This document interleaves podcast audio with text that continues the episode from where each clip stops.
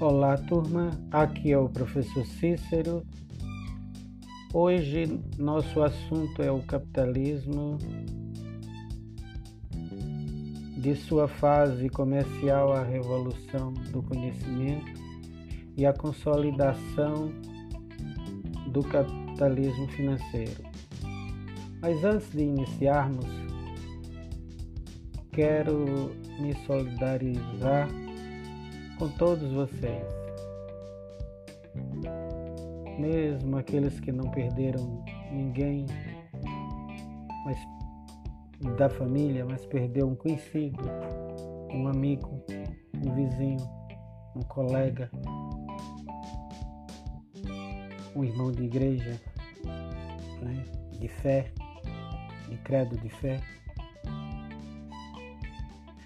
São muitas tristezas, muitas perdas.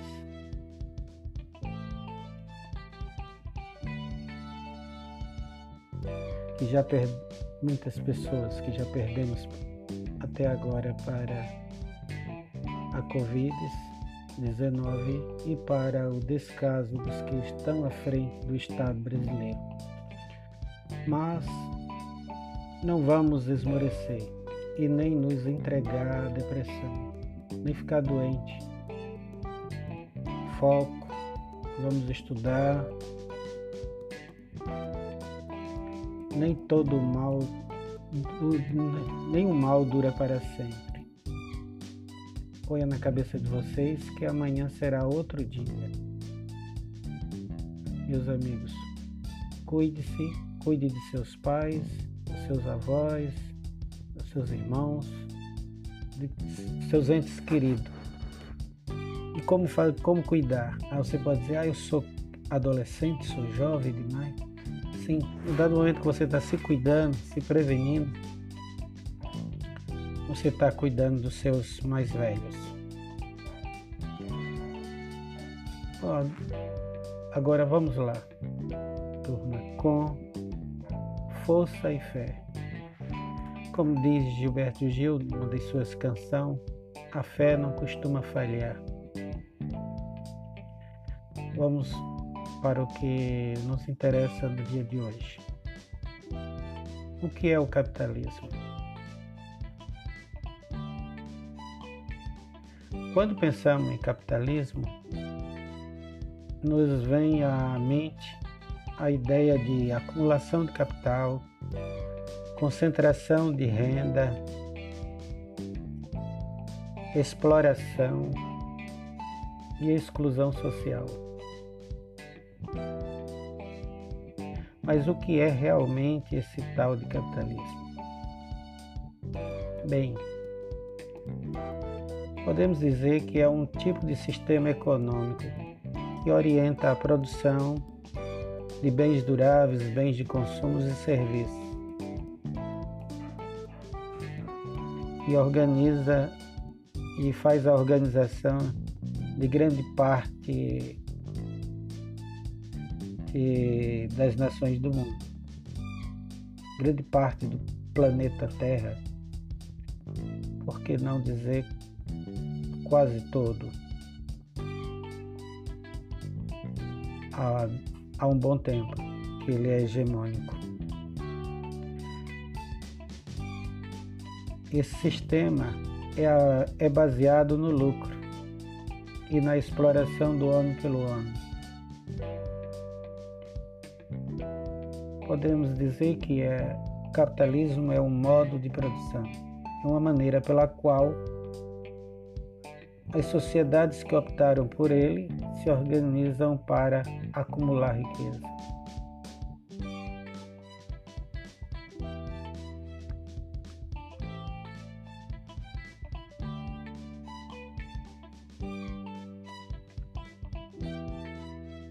O desenvolvimento do capitalismo?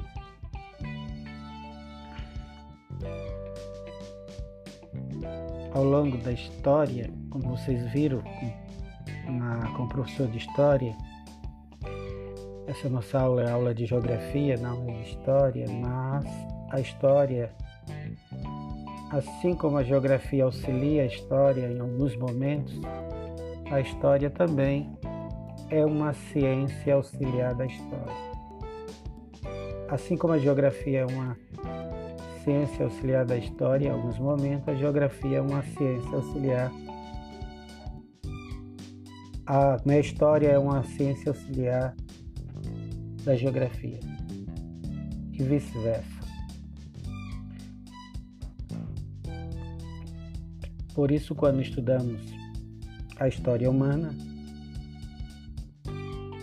nos deparamos com muitos fatos históricos né, de natureza social, econômica e cultural. O capitalismo ele tem seu, sua formação ainda entre o século XIII e o século XIV, chamada, o chamado Renascimento Comercial e Urbano na Europa, finalzinho da Idade Média, período de transição entre a Idade Média para a Idade Moderna. É nesse momento que surge uma, uma nova classe dominante, uma classe que vai subpujar, que vai ficar no lugar dos antigos senhores feudais. Essa classe é a burguesia, que se, se dedicavam à atividade comercial. A partir do século XV, com as grandes viagens marítimas e comerciais, se consolida o capitalismo comercial que ficou conhecido como mercantilismo. As viagens expansionistas para outros quadrantes do planeta, principalmente para o Extremo Oriente, para a África e Ásia e posteriormente para a América, o, o Novo Mundo, com o descobrimento do mesmo, este que foi integrado ao Velho Mundo, surge a chamada economia colonial, ou seja, colonialismo. O capitalismo ele desde o início ele tem essa característica é, predatória e agressiva, ou seja, a busca pela acumulação de capital por parte da burguesia comercial leva as nações mercantilistas europeias a desenvolver uma política colonialista, geopolítica de natureza colonialista.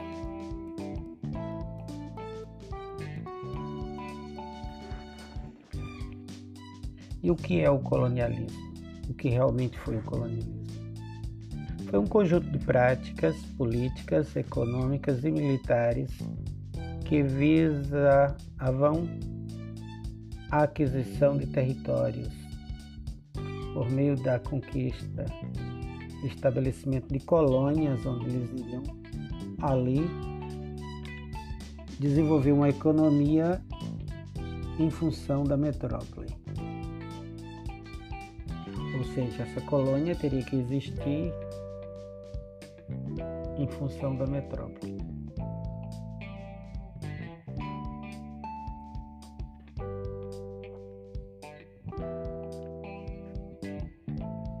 Os principais mecanismos do capitalismo eles se alteram ao longo do tempo para se adaptar às novas formas de relações políticas, econômicas e sociais estabelecida entre as nações e entre os indivíduos dentro de uma mesma sociedade.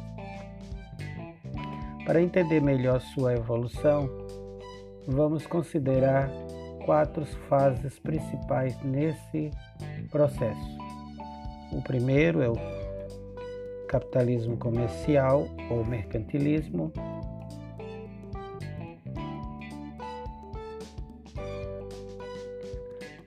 Depois, o capitalismo industrial.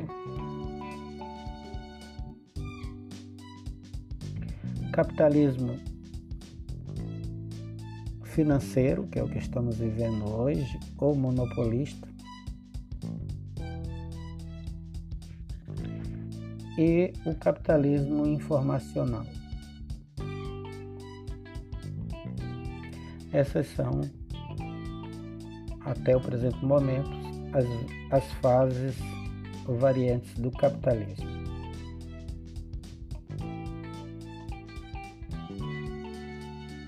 Para entender o capitalismo, temos que entender que a base do capitalismo é a economia de mercado, mercado de capitais. O que é o mercado de capitais? É um sistema que reúne atividades ligadas ao capital financeiro e representado por bancos comerciais, investimentos, bolsas de valores e sociedades corretoras. Esses agentes negociam ações, títulos públicos e privados, moedas, câmbio e commodities, produtos agrícolas e minerais. Quando falamos de mercado de capitais, nós estamos falando dessa última fase do capitalismo, o, o capitalismo financeiro e do capitalismo informacional.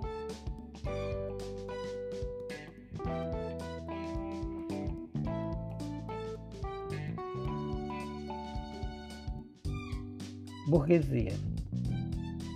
A burguesia, como vimos, surgiu ainda nos, entre os séculos 13 e 14. Foi uma classe que veio substituir a, a velha nobreza.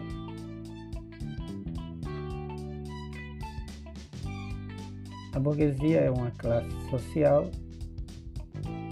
típica do regime capitalista, do modo de produção capitalista, composta pelos donos dos meios de produção.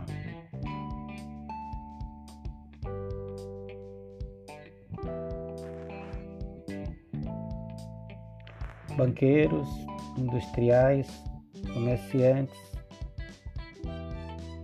grandes produtores rurais,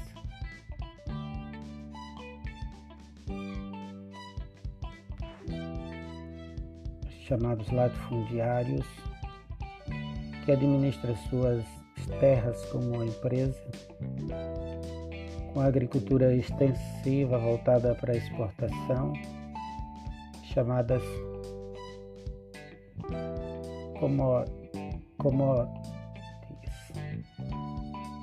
produtos agrícolas e minerais.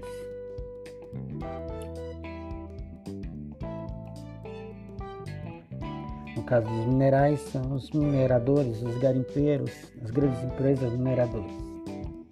Produtos agrícolas, o agronegócio. E pecuário também.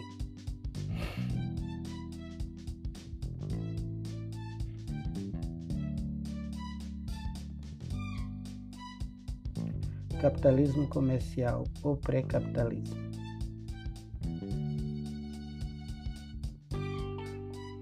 Corresponde ao período das grandes navegações e dos, do período colonial,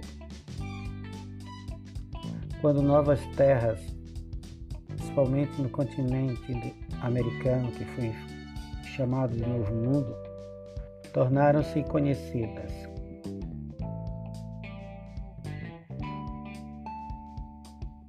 Conquistadas e ocupadas por nações como Portugal, Espanha, França, Inglaterra e Holanda.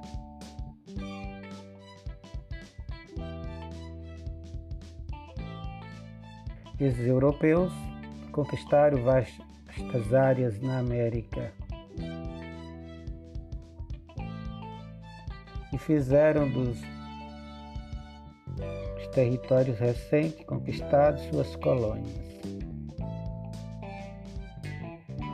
As novas rotas comerciais criou condições para que as, pro, as potências europeias, potências econômicas europeias da época, se lançassem ao mar em busca da expansão comercial. Primeiro Portugal, depois Espanha, depois França, Inglaterra, Holanda. Criando companhias de comércio instituições financeiras.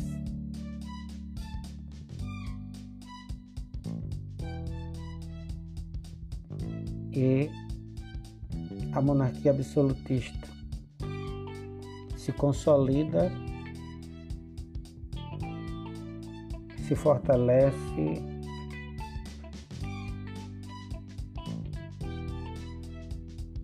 com o dinheiro da burguesia. É o acúmulo de capital por parte dessa classe mercantil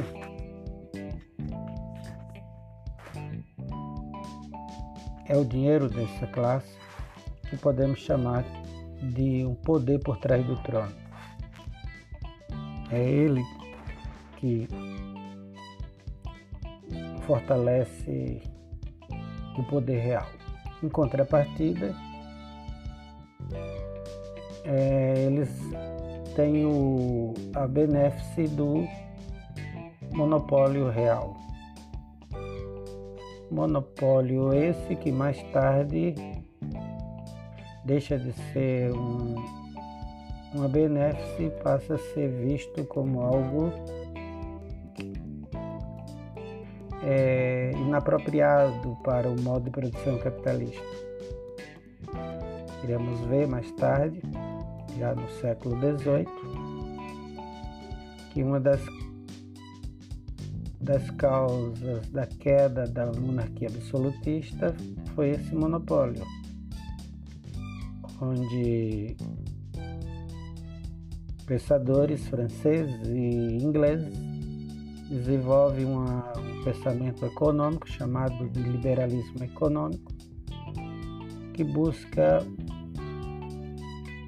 o fim é, do controle do Estado sobre a economia.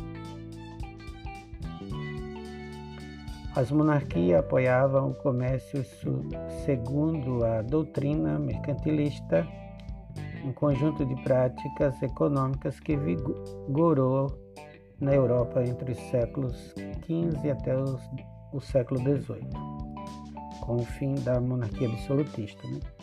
Vocês viram isso nas aulas de história.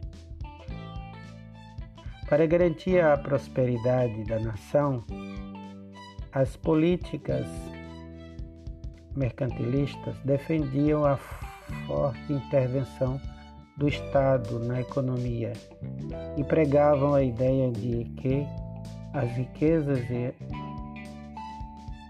que a riqueza e a importância de um país era medida pela quantidade de metais preciosos acumulados. Essa teoria econômica, vocês lembram, viram com o professor, com a professora de história de vocês, ficou conhecida como metalismo, ou seja, que foi a ruína principalmente dos países ibéricos, Portugal e Espanha, que acreditavam que uma nação para ser forte e poderosa bastava ter apenas riquezas atesouradas, metais preciosos e pedras preciosas, riquezas minerais, etc. Assim,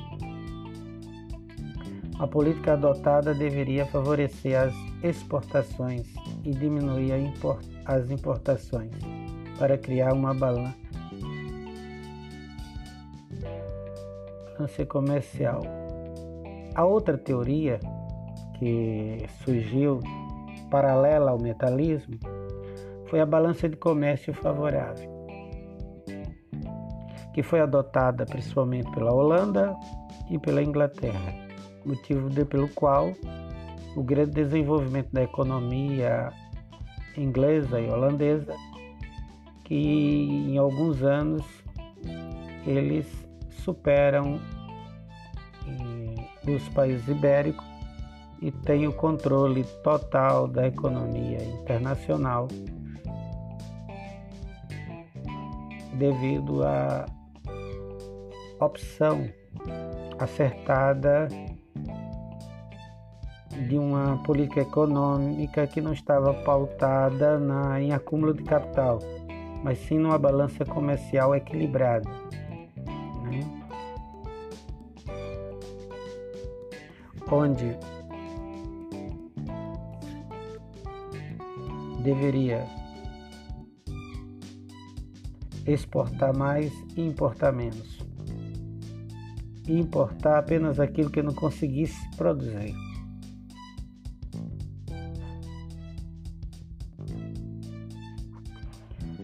Mercantilismo também adotava a política do protecionismo, uma série de medidas para proteger as manufaturas nacionais, obrigando as colônias a seguirem o pacto colonial. Elas poderiam fazer comércio apenas com suas respectivas metrópoles, fornecendo matérias-primas e comprando seus produtos manufaturados.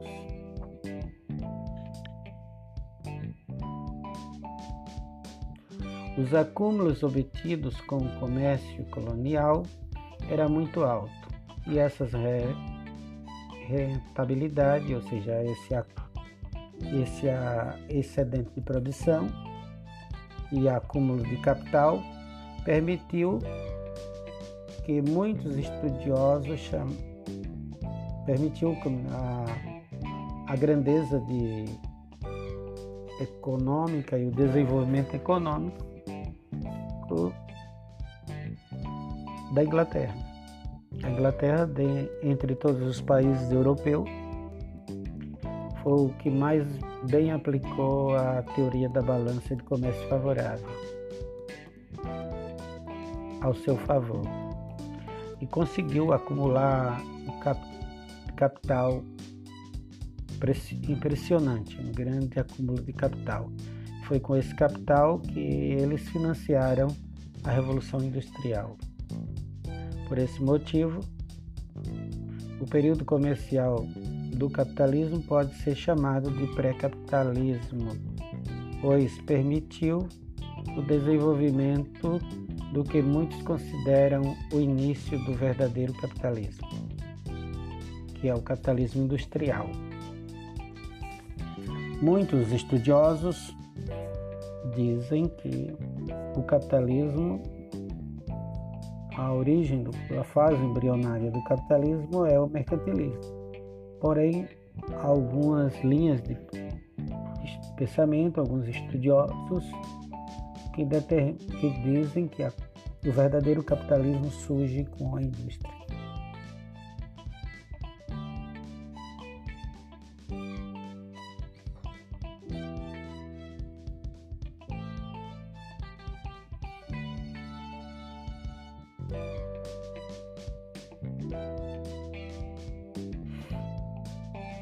Mas é realmente com a primeira revolução industrial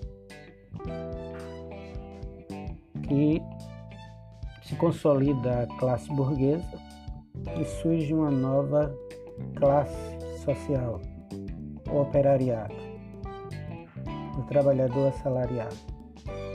Daí pelo qual muitos sociólogos e historiadores e economistas classificam o capitalismo industrial como a fase do verdadeiro capitalismo, ou seja, a consolidação do modo de produção capitalista se dá com a primeira revolução industrial.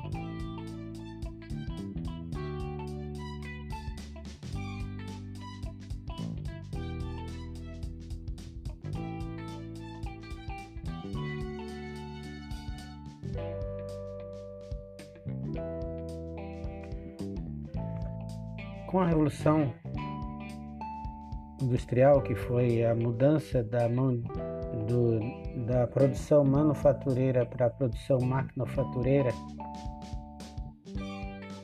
há também uma revolução dos transportes, já que passaram a utilizar tecnologias, novas tecnologias, e com isso passou-se a produzir mais, com maior eficiência, garantindo assim um excedente de produção. E essa produção tinha que ser escoada, vendida para fora, para do, do seu território, do, do, do país, vendendo para o exterior, ou mesmo se esparramando dentro do, do próprio território nacional, no caso da Inglaterra. Para isso tinha que ter meios de escoar essa produção, de levar essa produção. E há uma re revolução nos transportes.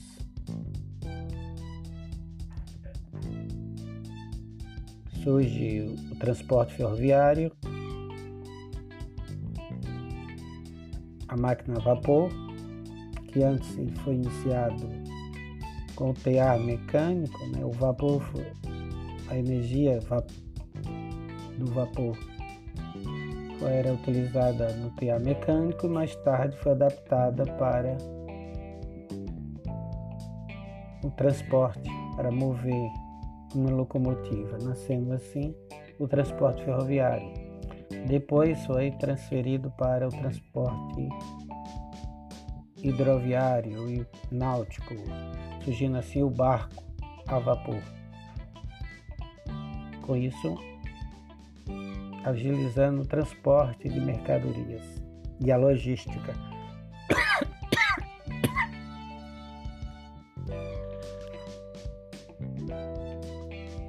e encurtando o percurso, o mundo ficou. É como se o, o mundo ficasse mais.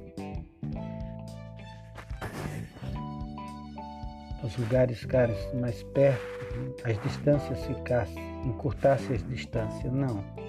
Simplesmente o transporte ficou mais veloz.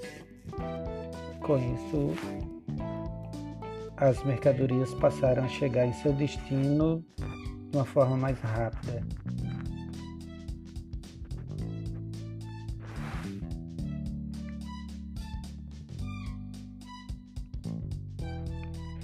Uma das características do capitalismo é o trabalho assalariado, que antes do capitalismo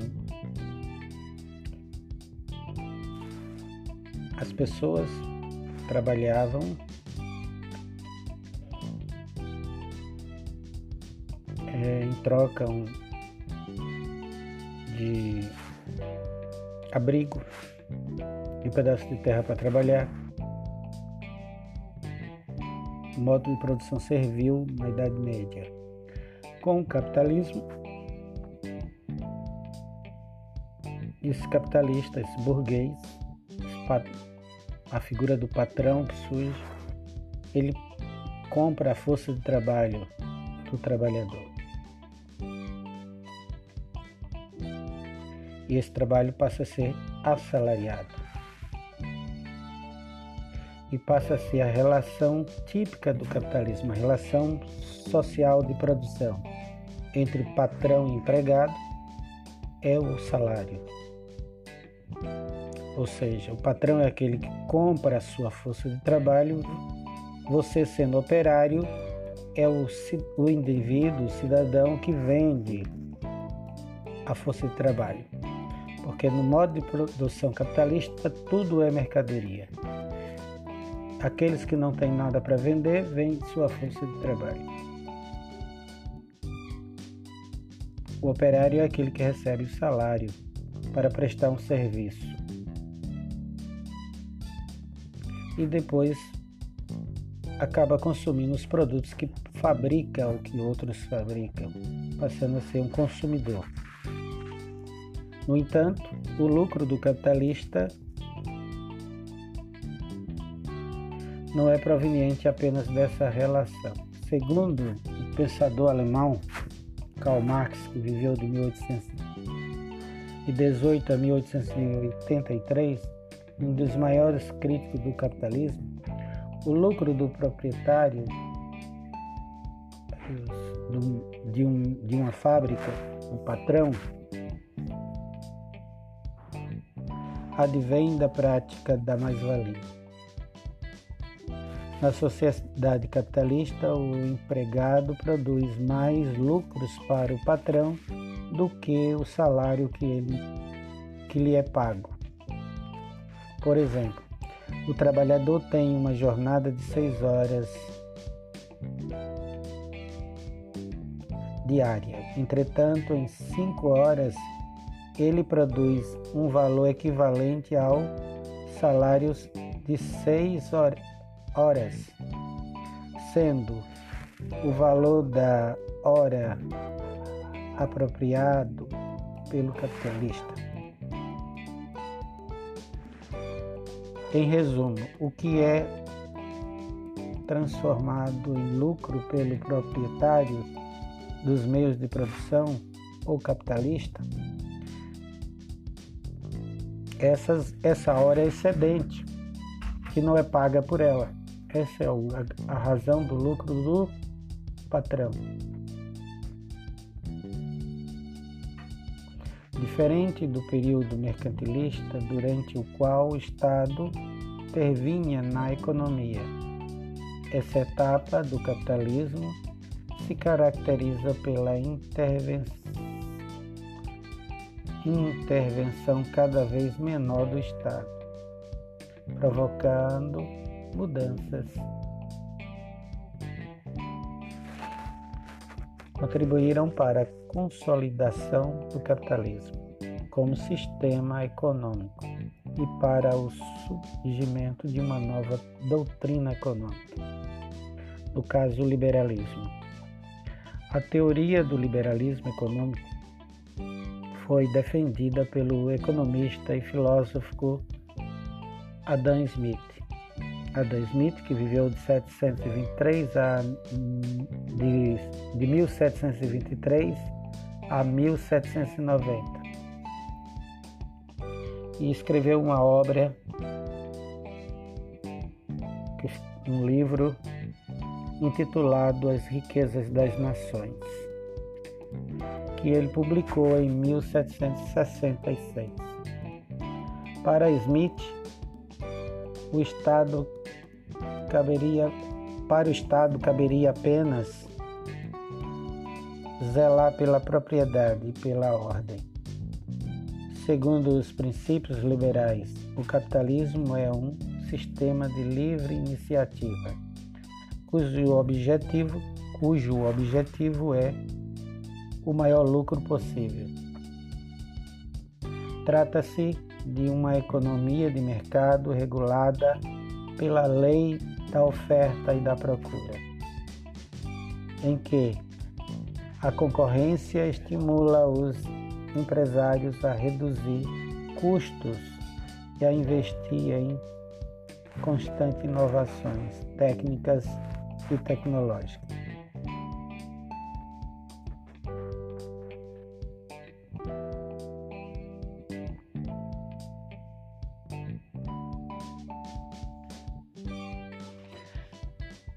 Era assim que pensava o Mr. Smith, né, o senhor Smith, naquele momento. Porém, a história ao longo, a história da economia do próprio capitalismo, nos mostrou que é bem diferente. A prova é o presente momento que nós estamos vivendo no Brasil, onde há um processo de desindustrialização que já vem se arrastando há mais de 30 anos. E que nesse capitalismo da informação e financeiro o capitalista não há mais o capitalista clássico, aquele que investe em uma produção mas sim apenas financistas que vivem de renda. E não há mais a livre concorrência. Que, tal, que observamos é criações de grande é, monopólios.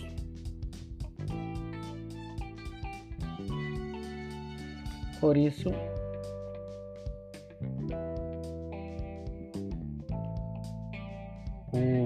senhor Smith, o Adam Smith, poderia estar até bem intencionado quando desenvolveu esse postulado, esse pensamento. Mas como o capitalismo é como uma fênix que se ressurge das cinzas e tira suas forças para reviver de suas vítimas, que são os menos favorecidos, os trabalhadores, eles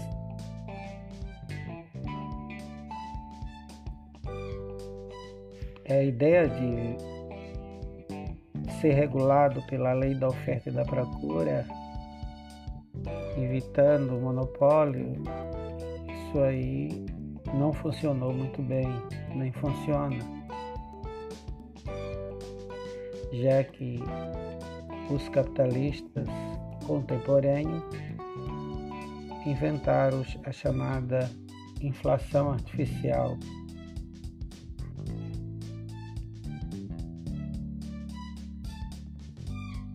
No fim do século XIX, houve a segunda revolução industrial, que foi a revolução do, dos combustíveis fósseis e do aço. Transformou outra vez a economia. Surge a indústria automobilística e nos e há uma revolução nos meios de comunicação. Surge a telefonia e o rádio. E novas formas de energia, como petróleo e energia elétrica. Uma nova forma de organização do trabalho. Surge as teorias de produção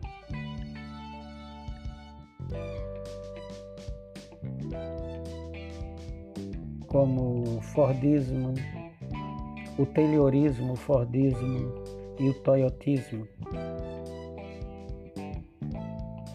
que vai organizar as linhas de produção.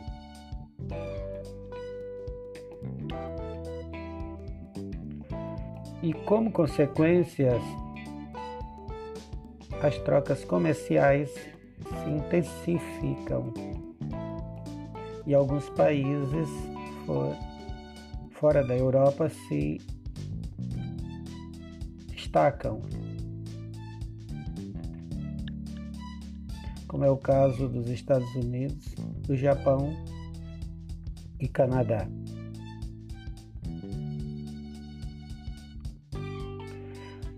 Ao mesmo tempo, as empresas experimentam novas formulações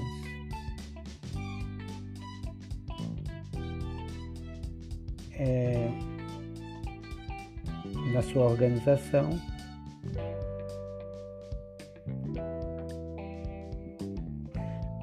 E nas e na sua financeirização.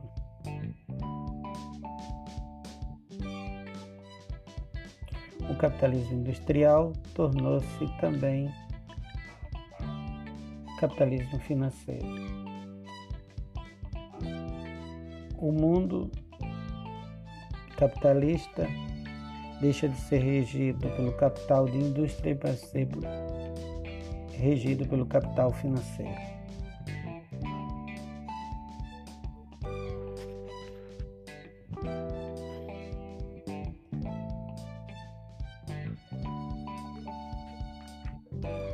Espero que vocês tenham compreendido.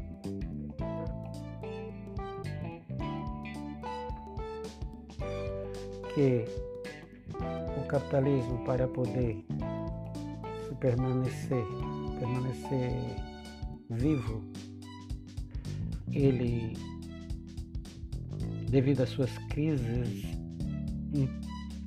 internas, ele tem de tempo em tempo ele tem que se renovar, ele se refaz, ele auto se transforma.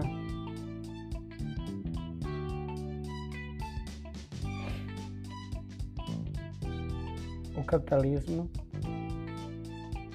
nem é bom, nem é mau. É apenas um sistema econômico, um modo de produção.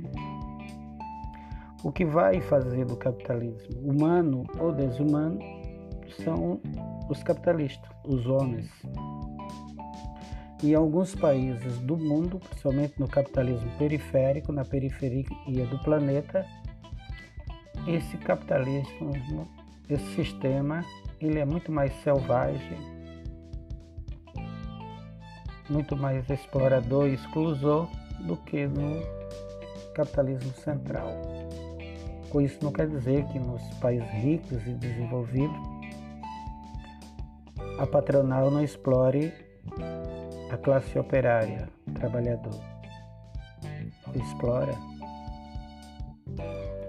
Cada vez mais há excedente de mão de obra, cada vez mais há exércitos de homens desocupados em países, principalmente como os Estados Unidos da América, devido à automação, à precarização do serviço, coisa que não do trabalho coisa que está ocorrendo não só em países como o Brasil e México, mas também nos países do capitalismo central.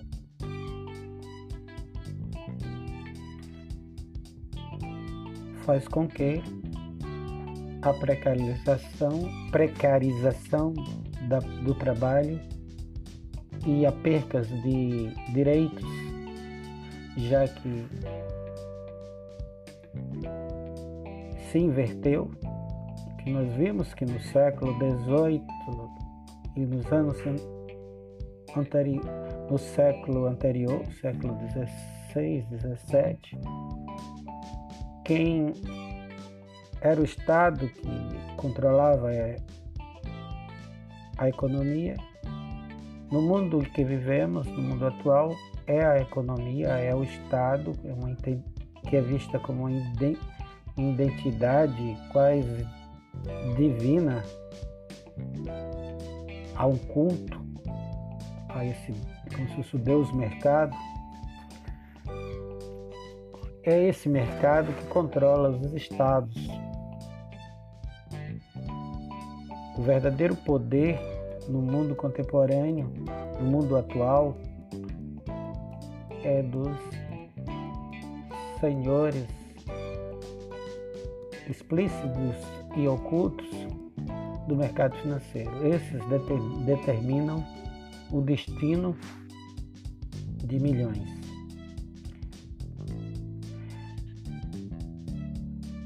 Por hoje vamos ficar por aqui. Espero que vocês tenham compreendido.